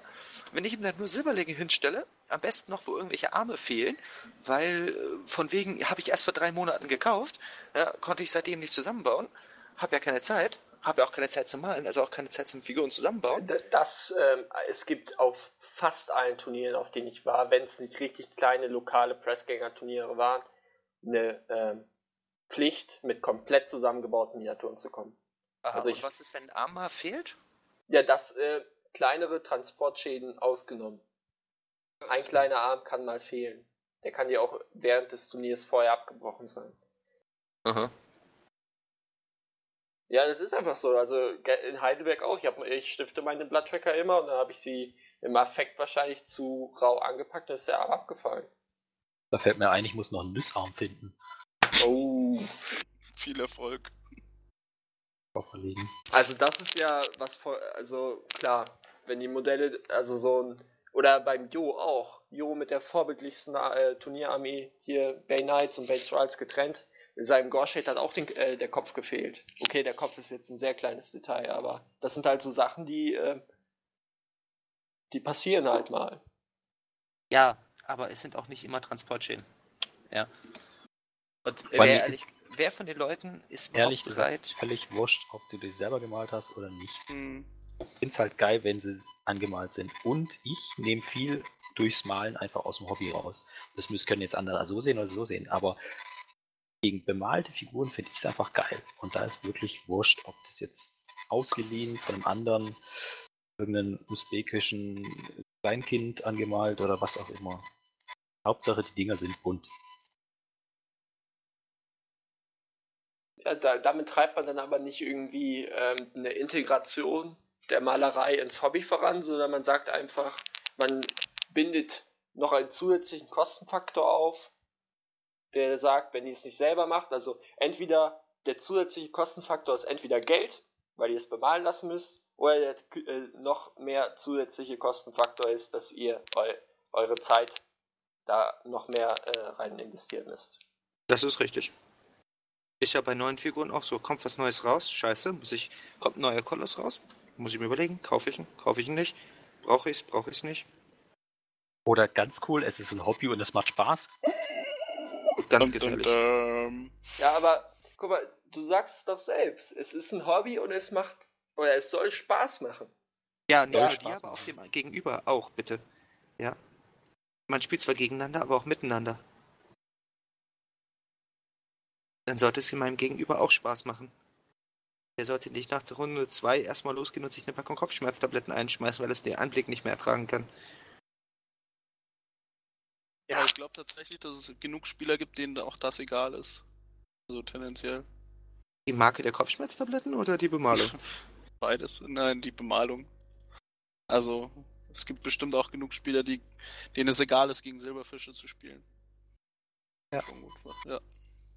Deswegen wird sich sowas, glaube ich, auch schwer durchsetzen, weil es einfach, Wird sich gar nicht durchsetzen, fertig. ja, Weil's, wenn sie es hätte durchsetzen können, wäre es schon längst passiert. mh, Das könnte höchstens Private Press sagen. Könnte sagen, Leute, wir Die spielen ja beim Bohrmaschinen auf Hardcore. Eisenbahn. Genau. Du kannst ja immer noch sagen, nö, ich mach Turniere, aber lass das halt raus. aber wird's Hardcore jetzt nicht eh abgelöst? Und dann, Aber ich glaube, die Bemalpflicht bleibt, oder nicht? Äh, ja, die weiß. Bemalpflicht bleibt. Auf der WTC ist auch Bemalpflicht. Oh nein, jetzt kann ich ja gar nicht bei der WTC teilnehmen, wenn ich keine vollbemalte Armee habe. Komisch. Da beschwert sich keiner, oder? Dass es bei der WTC eine, eine, Bemalpflicht gibt, da sagt keiner was. Aber auf Turnieren? Nein, also das kann man nicht machen. Warum Ja. nicht? Warum nicht? Mit dieser philosophischen Frage, ähm, denke ich, schließen wir die Diskussion hier jetzt. Und äh, um damit zur nächsten Diskussion zu gehen, ja, wir sind des Diskus äh, Diskutierens noch nicht müde. Äh, Linus und Idrea, die Helferlinge vom Victor Pendrake. Top oder Flop? Korrekt. Gerade der Linus hat ja ähm, einiges Erzürnen auf Page 5 äh, ausgelöst. Dadurch, dass er mit seinem Buch da rumläuft. Ich glaube, der hat einfach nur nicht wegen seinem Buch, sondern wegen seinem bescheuerten Gesichtsausdruck. Ich finde den klasse. Kennt ihr die Szene aus Simpsons, wo Homer aus dem Auto Nerd raus, äh, rausschreit? Genau das passt dazu. Genau so sieht der Typ aus. Nerd! Total klasse. Ich mag die Figuren.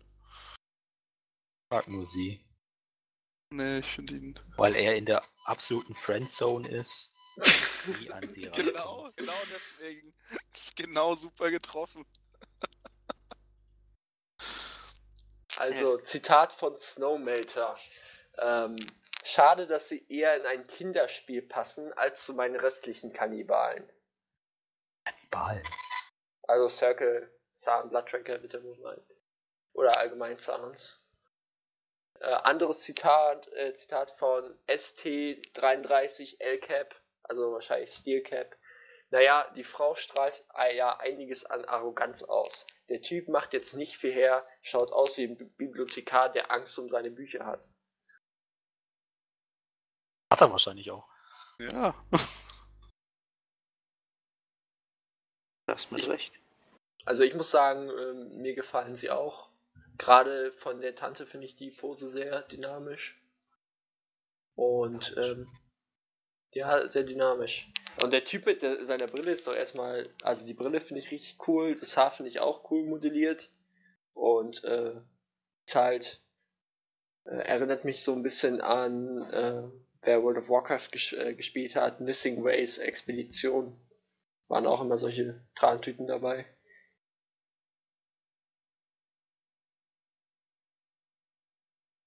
Mir fallen die Figuren eigentlich sehr schön. Ich habe ein rundes Konzept. Ja, sie sehen jetzt nicht so aus, als ob sie die großen blutrünstigen Monster wären. Aber ganz ehrlich, schauen wir uns mal ihre Spielverwertbarkeit an. Äh, da ist auch nicht so viel mit blutrünstigen Monster da sein. Insgesamt finde ich das eine, eine schöne und runde Sache. Gefällt mir besser als der Blightbringer. Ich muss halt auch sagen, wenn ich mir so, ähm, also als sie gespoilert wurden, ich bin ja gerade hier im Thread von den beiden, ähm, das 3D-Render hat mir besser gefallen als die Bemalung. Äh, also als das Foto, wo sie bemalt sind. Vor allem, weil, wenn man Private auch, so. ja, wenn man Ja. auch das so ein bisschen vergleicht, guckt der Linus beim Renderbild weiter nach oben als bei dem bemalt. Also er gu guckt ja, was auch ähm, angefügt wurde, er guckt dir so ein bisschen auf den Arsch. Ja, mit so einem komischen Blick. Und ähm, auf dem Render sieht es einfach viel besser aus, weil er halt auch wirklich so auf gerader Linie guckt und nicht so nach unten gebeugt. Äh, Vom Fluff her finde ich das nach unten gebeugt ja besser. Der alte Spanner. Ja. Ja, aber ihre Pose, ge- gerade so, kann ich mir voll gut vorstellen, so an äh, beiden Armen zwei dicke LO, äh, OSLs hin, als wenn sie gerade am Casten ist. Voll die geile Pose. Ja, ich finde das Konzept von den Minis einfach auch sehr schlüssig. Passt sehr gut, finde ich, zu den Regeln. Äh, Es ist einfach, ich meine, man hätte auch wieder eine neue Ariana und Holt irgendwie draus machen können, aber finde ich eben schön, dass sie ein bisschen Konzept ein bisschen anders gemacht haben. Von den Modellen her. Dadurch, ja, sehen halt noch wie junge Leute aus, die noch irgendwie viel zu lernen haben. Ja, besonders der Typ. Was den Außendienst angeht. Oder was die Friendzone angeht. Ja, genau. Gut, dann ähm, so viel zu Linus und Edrea. Im Endeffekt denke ich mal, ist der Konsens doch eher positiv als negativ. Ich denke, das kann man so festhalten. 50% positiv. Schön. Gut, dann kommen wir zum letzten Thema für heute, Bilder der Community. Hier haben wir eine schicke E-Mail vom sogenannten äh, Sorbas bekommen. Äh, bevor wir damit anfangen, erstmal nochmal hier der Aufruf an die Community. uns gehen so langsam, aber sicher die Bilder aus, ja. Ihr seid dazu angehalten, uns äh, fleißig wieder welche zu schicken. Die werden, ihr habt ja auch mitbekommen, die werden hier nicht irgendwie durch den Dreck gezogen oder so. Hier wird konstruktiv, wenn überhaupt kritisiert wird, dann äh, auf sehr konstruktivem Niveau. Genau. Und da würden wir uns einfach freuen, wenn äh, von der Seite noch so ein bisschen mehr kommt von euch. Außer Trencher. Trencher ziehen wir immer durch den Dreck. oh ja. Gut. Ja, also wir haben hier einen P Magnus und einen Renegade von den Mercs zugeschickt bekommen. Ähm, fangen wir einfach mal mit dem äh, P Magnus an. Ich stelle es nachher natürlich auch wieder äh, in den P5 Thread. Wer möchte anfangen? Ich, ich, hier, ich. Ja, tu es. Den kleinen. Also, ich finde den Magnus an für sich total schön. Auch das, äh, den Battle Damage, das passt einfach mit den deckenden Farben zusammen. Und ähm, sehr schön sieht man an diesem Modell auch das Battle Damage, das Kantenhighlighten total ersetzen kann. Ja, damit kann man wahnsinnig viel aus einer Miniatur rausholen. Die Farbwahl finde ich gut, das mit dem Mantel finde ich schön. Äh, was man am Mantel noch ein bisschen dran arbeiten könnte, wäre die Farbverläufe hinten mit dem Grün.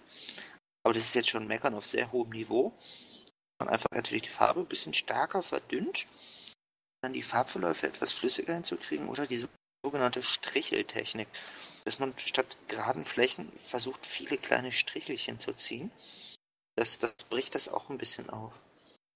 Ähm, was mir noch aufgefallen ist, ist bei, gerade bei dem Magnus sieht man hervorragend an einer Stelle, an so einer, an so einer Blechstelle mit diesen Löchern, diese typischen Bohrmaschinen-Blechlöcher, äh, was passiert, wenn die Farbe zu dick aufgetragen wird dann sind nämlich die Vertiefungen plötzlich zugemalt und bieten nicht mehr diese schöne, dunkle, wo Tusche reinlaufen kann oder ähnliches, damit man da wirklich ordentlich Kontrast dran bekommt.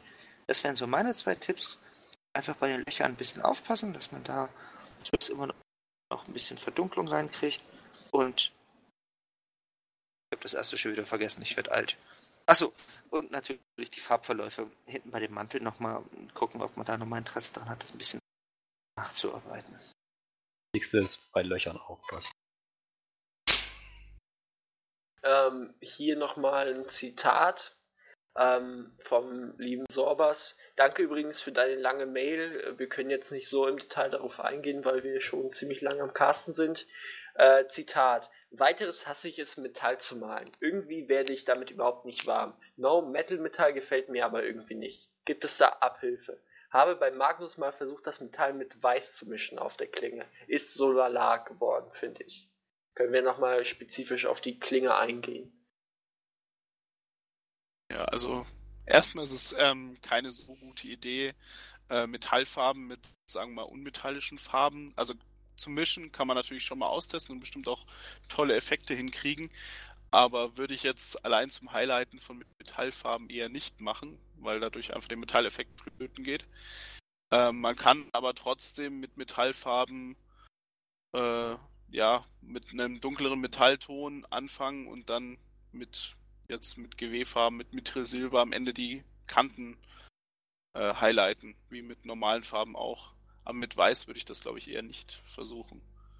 In die Schatten wiederum kann man dann schon Schwarz, Blau oder diverse andere Farben mit reinmischen das Metall ein bisschen interessanter zu machen. Nur in den Highlights würde ich die Finger von weiß lassen. Ja. Also zum Thema Metallfarben allgemein. Ich weiß nicht, habe ich das schon mal äh, hier im Podcast verwendet, dass ich die Liquid Gold Serie verwende? Ich glaube schon. Ich glaube schon, ja. Ja, also die äh, Metallfarben mit echt Metallpigmenten drin von Vallejo die man dann mit Alkohol verdünnen muss. Da darf auch kein Wasser dran, weil sie rosten. Das sind halt sehr, sehr strahlende Metallfarben, die man halt ordentlich durchtrocknen lassen muss. So 20, 30 Minuten und danach kann man sie auch normal tuschen. Das hattest du nicht hier erwähnt, sondern beim anonymen Alkoholiker-Treff. Und ja, genau. das Problem hast mit dem Alkohol. Schön 99-prozentiges Isopropanol. Ein, klein, ein kleines bisschen Wasser, es muss ja noch human bleiben und dann kippe ich mir das runter. Hm. In der Apotheke haben sie mir gesagt, als ich meinen Kühlschrank äh, damit putzen wollte, aber bitte nicht trinken. Steht auch dick und fest drauf. Oh, ohne Flachs, also die hat zu mir gesagt, trinken Sie das Zeug nicht. Weil du so äh, seriös aussiehst wahrscheinlich. Total, weiß ich nicht. Vielleicht hätte ich nicht morgens hingehen sollen. Ja. Nachdem du abends in der Kneipe warst und ordentlich einen Tee hattest, ne? Ja. Vor allem, nee, nachdem ich einen Tee hatte. Mm. Was haltet ihr vom Renegade? Da finde ich das ähm, Battle Damage richtig, richtig cool. Ich weiß nicht, ob das nur auf den Bildern so richtig geil aussieht, aber ich glaube es nicht. Ähm, ich finde es total dreidimensional. Und so richtig rotten rüber. Mir gefällt auch die Farbe sehr gut. Ich habe im ersten Moment so ein bisschen an Nörgel gedacht von der Farbgebung. Ja, genau, stimmt. Das sind auch schöne, äh, schöne Rosteffekte. Also jetzt, was man halt so auf dem Bild erkennt, so gleich minimale Rosteffekte an den Metallnieten. Sieht cool aus und so ein bisschen OSL reingebracht. Erkennt man jetzt auf den Fotos jetzt nicht so sehr, um das jetzt noch genauer beurteilen zu können, aber das, was ich sehe, gefällt mir schon sehr gut. Ja, sonst halt noch allgemein. Die Bases fehlen halt noch komplett. Aber die Minis werden wohl auch noch nicht komplett fertig sein. Hoffe ich zumindest. Ja, auf-. Ja, also man kann beim Metall könnte man schon noch den Tipp geben, dass jetzt gerade bei den goldenen oder Kupferteilen kann man schon ausprobieren, wenn man die Grundfarbe, was auch immer da verwendet wurde, eben ein bisschen Silber mit einmischt und dann damit nochmal die Kanten akzentuiert. Dann kann man das Metall auch interessanter aussehen lassen. Muss man aber vorsichtig sein, weil auch da muss man auf Übergänge achten auch nicht immer ganz einfach. Aber es wäre so ein kleiner Tipp, um das Metall interessanter aussehen zu lassen. Also ich finde ganz wichtig ist, bei Metall ist manchmal weniger mehr. Grundschicht, Tusche und dann noch irgendwie so ein bisschen reingescratche. Quasi ein bisschen Battle Damage auf die Waffe, finde ich, sieht meistens besser aus, als wenn man da versucht, mit verschiedensten Metallfarben irgendwelche Übergänge zu schaffen, weil durch das Blenden, also durch das Glänzen, nimmt man das sowieso nicht wahr. Dann mangelt es da einfach ein bisschen an Kontrast. Probier das mal aus. Nächstes Mal einfach Grundschicht, Tusche, und dann noch ein bisschen so reingekratze. Vielleicht gefällt dir das ja besser. Ja, cool. Dann denke ich, ähm, haben wir genug talentfrei philosophiert. Auf jeden Fall für die heutige Folge. Gibt es noch irgendetwas Wichtiges anzusagen? Malt mehr. Wir zwingen euch. Naja, mal, in der Zeit, wo wir jetzt hier gecastet haben, äh, habe ich die, habe ich eins der Halo, äh, Haley Echos fast komplett durchbemalt. Mit Kantenhighlights und schon Adjustierungsarbeit. Das waren jetzt ungefähr zwei Stunden. Wenn man sich einfach mal in solchen Momenten, wo man sowas hört, hinsetzt, kann man unglaublich viel schaffen. Just fucking do it. Da bist du aber so ein krasser Einzelfall. Also ich bin da jedes Mal baff.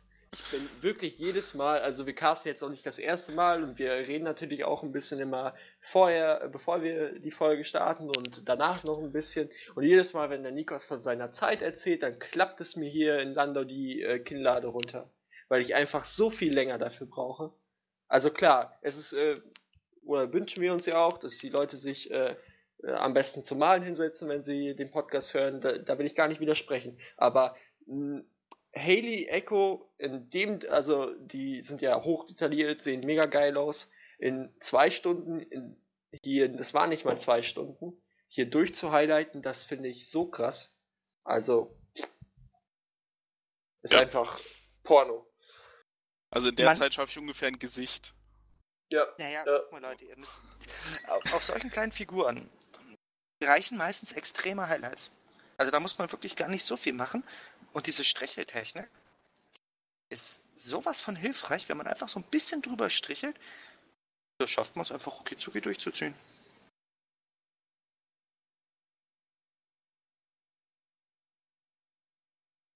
ja. Jo. nichts mehr. Stichelt mehr. Alles klar, Leute. Dann wünsche ich euch noch einen äh, wunderschönen Restmahltag, Mahlabend, egal wo ihr den Podcast hört. Und äh, wir freuen uns auf die nächste Folge. Haut rein. Und benutzt Müsli. Ja, wollt ihr euch noch verabschieden oder? Was? Was? Ja macht's gut. Ich, wir wünschen euch, also ich wünsche euch ganz viel Erfolg beim Umsetzen der kleinen, aber feinen Tricks. Und das Malen ist wie andere Sachen, Musikinstrument spielen. Die Übung macht den Meister. Tut's einfach, haut rein, viel Spaß beim Hören. Tschüss.